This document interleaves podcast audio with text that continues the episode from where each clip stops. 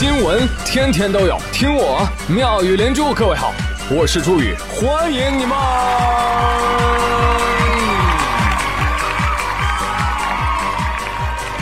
谢谢谢谢谢谢各位的收听啦！你原本以为世上最让人心碎的话是“我们分手吧”，或者是“我喜欢别人了”。现在才知道，最让人心碎的话应该是“没有站票都没有”。又到一年抢票时，话说，哎，你抢到回家的票了没？哎，说这个话题的时候，真的是实名羡慕像我这种不需要抢票的人。所以这个时候还没有买到回家火车票的朋友们，不要再听我节目啦！啊，赶紧去找一个票贩子相爱吧！再不相爱就没有票啦！记住啊！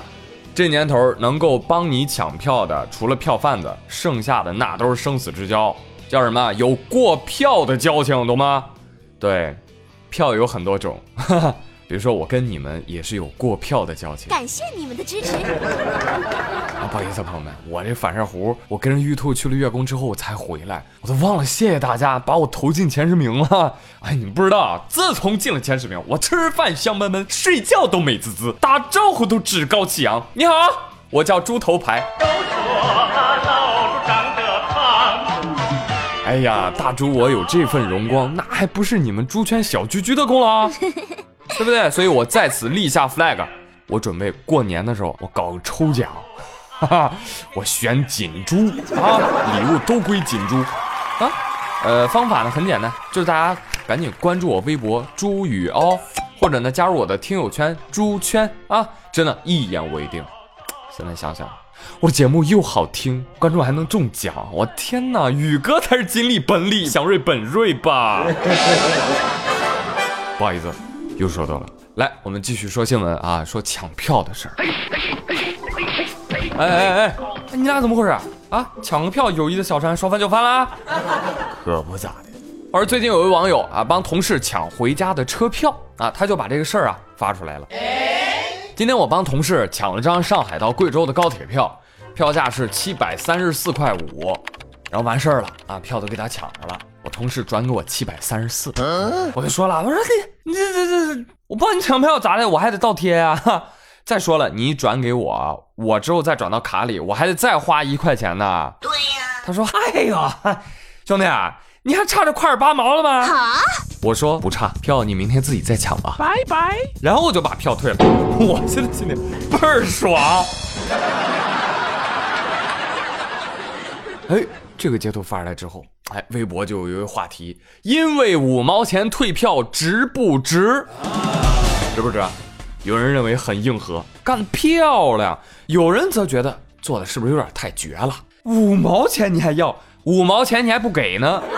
哎，各方都有理。嗨，其实分歧的底层原因啊，是亲疏关系了啊！你你发现？往往是这种啊半生不熟的同事、同学、朋友之间才会出现这种事情。来来，朋友们，你觉得这事儿谁做的对啊？我说说我的看法啊，可能遇到我身上我还真的会忍，但是这个网友退票啊，退的我莫名的很爽。为什么爽？那遇到这样的事儿，你觉得我是差钱吗？是的，又差钱还差气儿。一块五，一块五怎么了？一块五在群里还能发一百个红包呢，大家还能感谢群主呢。我给你买个票，一一块五去哪儿了？喂狗了，忍一步越想越气，退一步越想越亏。这种人不绝交留着过年啊，对不对？哪怕是一毛钱，你有让别人帮你付钱，还要别人多出钱的理儿吗？我跟你说，这家伙就没有感恩之心的代表，叫什么呢？喜欢占便宜，养不熟的白眼狼体质，不宜深交。而包容这种人，你会憋出内伤。再举个例子，比如说，比如在一个宿舍，有事又懒啊，坐着打游戏，看你要出去吃饭，哎，那谁，来来，你帮我带一份那食堂三窗口的炒面啊，啊啊啊哦哦，本来呢，你只是想去楼下小卖部随便吃个泡面的，绕道去了食堂排队二十分钟，帮他带了回来。哦，饭来了，好行，你放我这儿吧。人家只字未提钱的事儿，你敢提吗？你不敢，对吧？欠钱的都是大佬。来，为我们虚假的友谊干杯。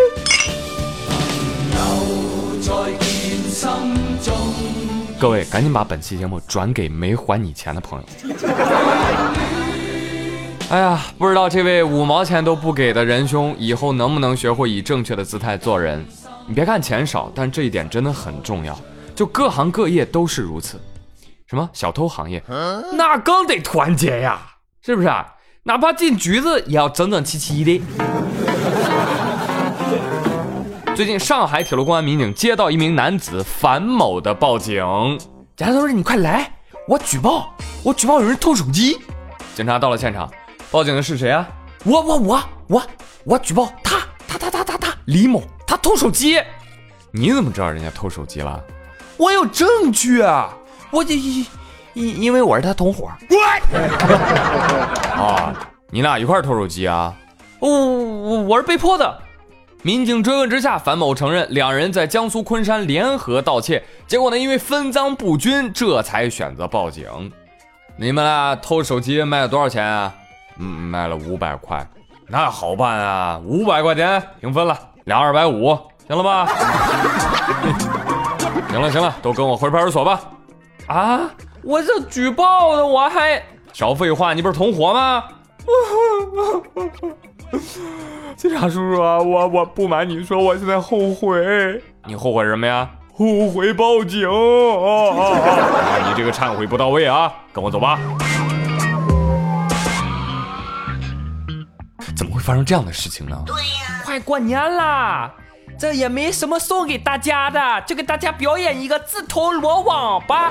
来，现在开始，我们表演同归于尽，互相伤害。哎呦，这道大菜，我吃出了叛徒的味道。怎么说？油大啊？怎么说呢？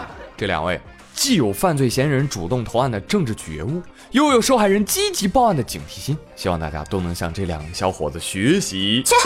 滚！对了，临走时他俩还拜托我说要点一首歌啊，说散就散。说不上爱，别说谎，就一点喜欢；说不上恨，别纠缠，别装作感叹。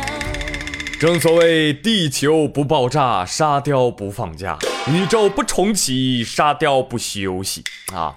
这届沙雕厉害了，朋友们，刚年初就开始预定年底前十了。继续跟你们说一个奇闻异事：厦门啊，有位张先生，四年前呢，在网上遇到了潘小姐。你好。糟了，是恋爱的感觉，从此陷入爱河。爱你哟，亲。潘小姐说。亲爱的，我是做现货生意的，能不能借我二十万呢？借借借借借！哎，没多久啊，亲爱的，对不起，我赔光了，我真傻。不，我不允许你这样说自己，你要振作起来哦。不就是钱吗？我有的是，我给你打钱，不够的话我再给。感人，的爱情都是这样的，全靠毛爷爷维系。两年后，潘小姐说：“亲爱的，由于我屡战屡败，屡败屡战，屡战屡败，屡败又屡败。”所以我抑郁了，我得了白血病。什么？那你到底是抑郁了还是白血病？因为抑郁得了白血病。我去，这都可以？我要死了，我需要借你二十万看病。好的，亲爱的，没有问题。结果没一天，护士给张人打电话：“喂，你好，张医生吗？很遗憾告诉你，你的女人死了。”我的天哪，张先生无比伤悲，但那能怎么办？生活不还得继续吗？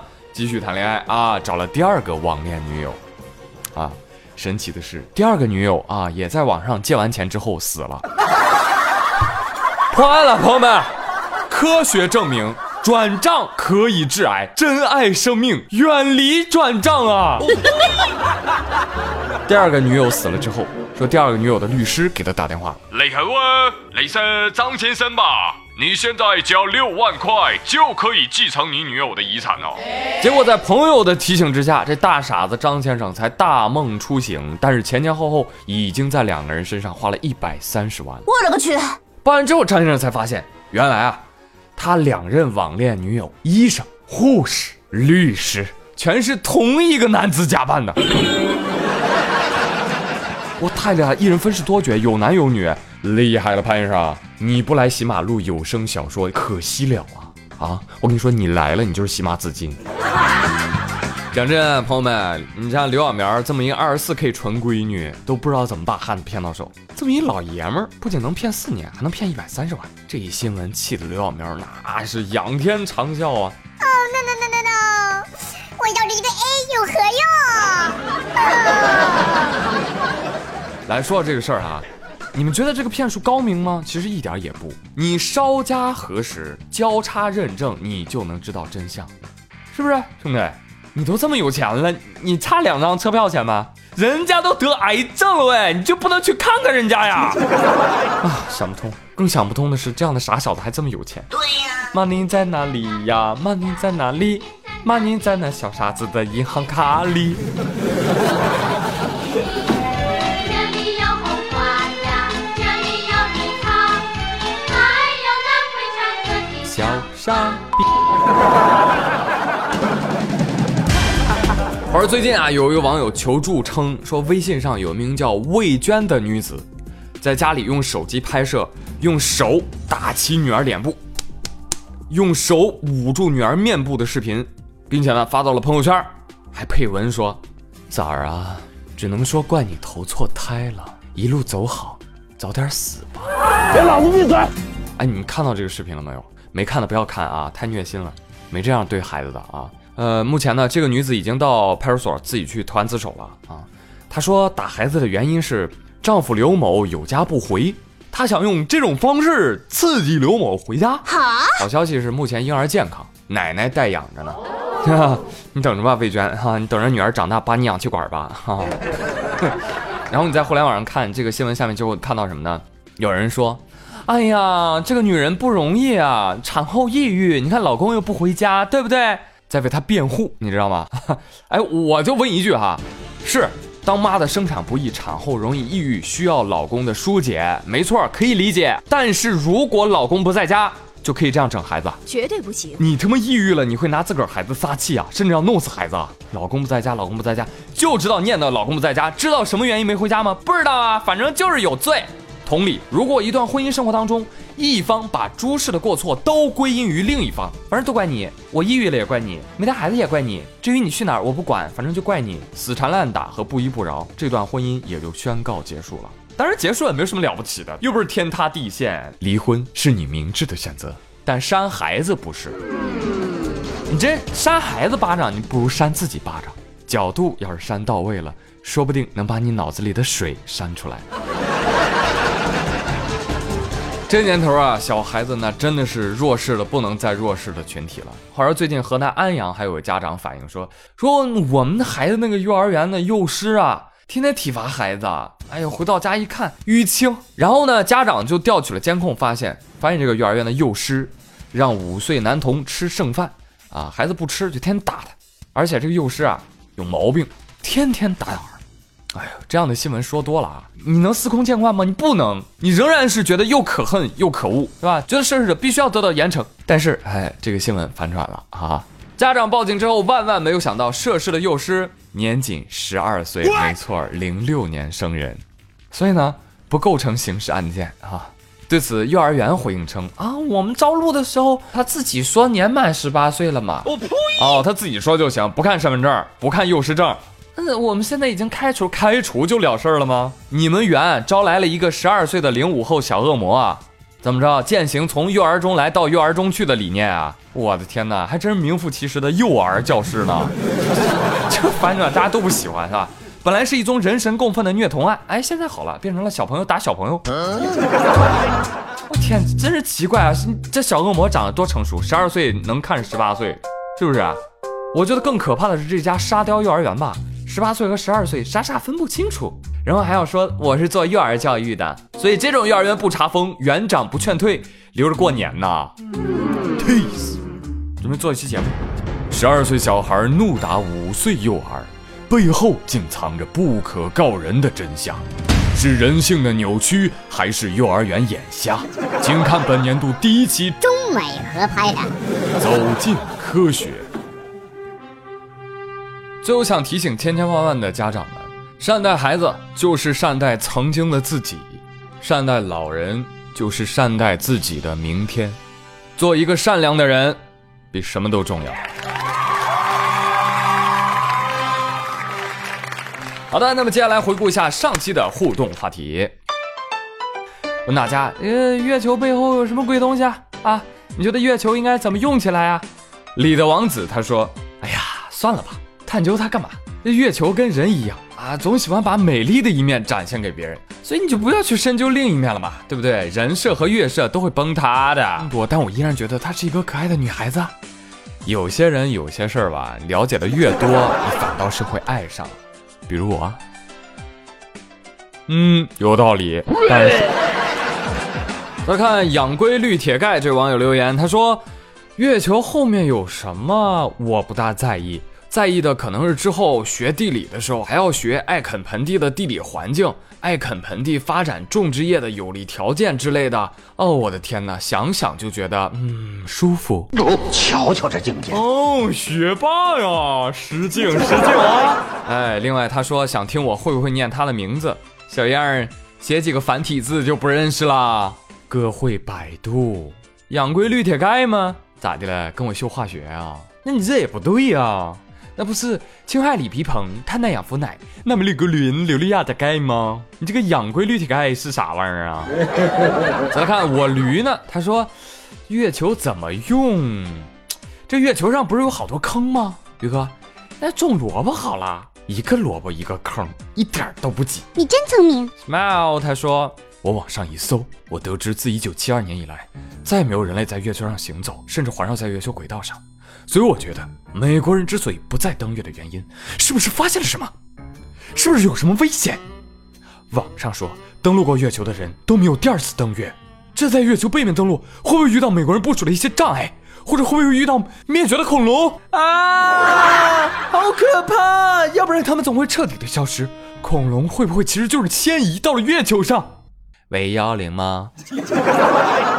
小家伙内心戏很足哎。嗯，宇哥跟你说一下，美国不再登月的原因啊，跟你妈不给你买玩具的原因是一样的。第一，妈妈没钱；第二，你那不有好多玩具都玩过了吗？第三，隔壁小明家有这个玩具，你可以借来玩。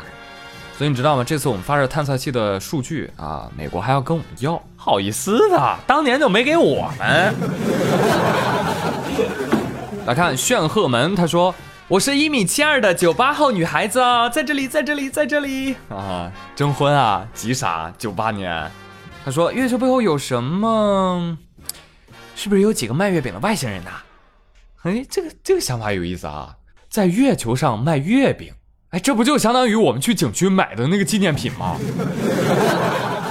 再来看嫦娥吃兔兔，他说：“月球背面会不会真的有外星人啊？”如果月球能够为人类所用，我估计会被全世界人民建成各种乐园吧。估计，嗯，可能会建一个广寒宫。我猜里面肯定会有用作拍照的嫦娥和纪念品小兔兔。我觉得你的留言都没有你的名字精彩。兔兔这么可爱，怎么可以吃兔兔？小毛驴说：“啊，听说在朱宇的留言里可以找到男朋友，真的吗？哈哈哈！我是九二年老阿姨，安徽合肥人民教师一枚，找不到男朋友。”不靠月老，靠猪猪，加油啊猪，加油啊驴。H E D W I G，他说，宇哥，我给你讲一个我的亲身经历吧。我小的时候就想当太空人，哦，爷爷奶奶可高兴了，就给我最爱吃的大嘴巴子。啊，有一天我梦想成真了，我成了爷爷奶奶想要的样子。我穿着太空服，拿着红猫药酒，行走在太空。突然有个外星人冲了过来，我撒腿就跑。但是他像穿了足力健一样，脚步稳健有力，健步如飞。最终，我迫不及待地献出了我的红毛药酒。你想要吗？红毛药酒，每天两口，把命喝走，送给你。在外星人伸出手接的时候，我发现，我的天哪，你怎么有灰指甲？得了灰指甲，一个传人俩，不用怕，用亮甲。从此，宇哥，你知道吗？我和外星人过上了幸福美满的生活。宇哥，你看我广告业务能力这么优秀，不考虑一块发财吗？不了，我们全健火疗从来都看不起你们这些卖货的，毕竟无传销不赚钱。当然，如果你营销实力很强的话，可以给我邮箱发个简历。哈哈哈乾隆在渊他说，二零四八年开往月球背面的第三百六十四次星际航班上，我打开了星际交流器，熟练的点开了。喜马拉雅 APP 上面的妙语连珠，听着一个叫朱宇的糟老头子的声音，笑出了猪叫声。P.S. 大背景：地球根据月背的资源开启了星际时代，占领了银河系，其中发现许多文明，在人类的一致要求下，消灭了一个叫做“三体”的文明，获得了“三体”脱水贮存人类的科技。随即，宇宙更深的一面向地球展开。哎，小伙，你写的不错啊！你多给我留言，每期都给我留一段啊，我们把它变成连载小说，好不好？丁丁说：“啊，月球拿来干什么呢？哎，可以养猪啊！啊，那不用费那个事儿了，我我猪圈就可以养猪，好吗？还没有加入猪圈的朋友，赶紧的进来搂两眼。最近的猪圈太精彩了，别人的圈子可能也有小姐姐的照片，但是我们的圈子不一样，我们竟然有女装大佬的照片，你不好奇吗？快加入，快加入啊！厉害吧？反手就是一个猪圈广告。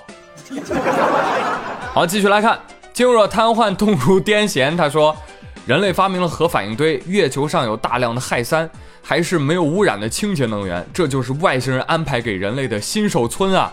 探索星辰大海，这就是起点。”嗯，有道理，但是说的我有点担心，因为我知道常有满级大号回新手村虐人，那我们岂不是很危险？燕子小屁妮儿说：“月球的背面一定是个男儿国。”小哥哥们颜值和朱宇一样高。妮儿啊，是不是单身久了，男团都不够了，开始意淫男儿国了？我听到你口水哗哗哗的声音啊！哎呀，那感觉像大海。天煞孤星说，月球的背面是大筒木辉夜。喂喂喂，这位火影迷，你走错片场了，好吧？辉夜不是被封印了吗？哦，对，还有几个大筒木在月球上搞事情。剧场版说的。西西姓潘，他说，如果月球可以为人类所用，我想开家饭店卖土。月球的土跟地球的味道那肯定不一样，因为没有动物在上面拉粑粑。哎，你这话说的，粑粑听了想流泪啊。粑粑不是无情物，化作春泥更护花，懂吗？那以前我们吃的蔬菜都是粑粑变的，要懂得感恩啊，朋友。小鹿叮叮摇，他说。宇哥，我给男朋友推荐你的节目了，但是男朋友居然说老年人才听广播节目，过分了。自从来上海实习以后，几乎每天都在听你的节目，可能因为你是山东青岛的，老乡爱老乡吧。哈哈哈我也把你推荐给我们部门的同事了，现在有的时候上班我们会用小喇叭听你的节目，我们部门都喜欢你了，不用谢我哦，哈，爱你哦。希望朱宇大哥能够读一下我的评论呀，谢谢。嗯，啊。你部门现在都听我节目了，很好，有品位。你哎，你同事在听吗？啊，我给你长长脸啊。六位同事，这位小鹿丁丁瑶呢，是我半个老乡，他来自山东青岛，你们要好好宠他，吓我一跳，是吧？嗯，这姑娘男朋友在听节目吗？你很危险，你这个想法你知道吧？竟然说广播是老年人听的，你说的没错，但我的节目不是广播啊。洋气的说，我的节目是流媒体音频节目。不信啊，你打开 iPhone 的播客，也能搜到妙语连珠哦。搜了一次订阅，你就可以跟 Siri 说了：“Hey Siri，我要听妙语连珠。”好，妙语连珠播客马上播放。这啊，倒也没什么。最令人无法接受的是，非常的坏事。我我教你们这招，你们可以尝试一下啊。好了，朋友们，今天的妙语连珠就到这里。我是朱宇，感谢你们的收听。别忘了今天的互动话题哦，因为五毛钱退票，值不值啊？你生活中有遇到过类似的情况吗？说说你身边的白眼狼。下期再会，拜拜。